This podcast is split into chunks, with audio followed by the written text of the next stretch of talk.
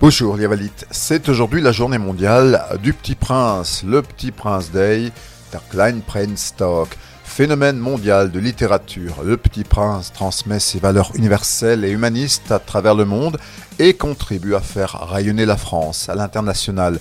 Il est l'ouvrage de littérature française le plus lu au monde, 5 millions d'exemplaires vendus chaque année. Comme les fables de La Fontaine, Le Petit Prince est traduit en alsacien. Il avait été publié par La Nuée Bleue sous Der Klein Prinz, mais on a aussi une version strasbourgeoise, Auf Strauss pour Erich, Der Prinz, et une version mulhousienne. Le strasbourgeois Robert Grossman, ancien homme politique bien connu, avait écrit sur Le Petit Prince sur son blog en 2010, en glosant sur les différences de prononciation.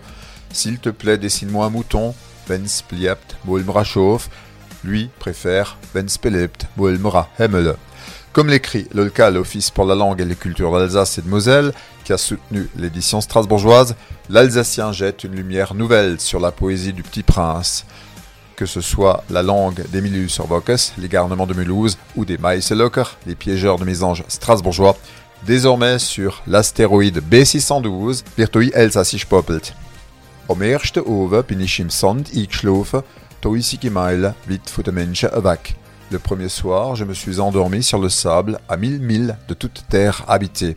Et comme le rappelle le petit prince dans une autre phrase culte, l'essentiel est invisible pour les yeux.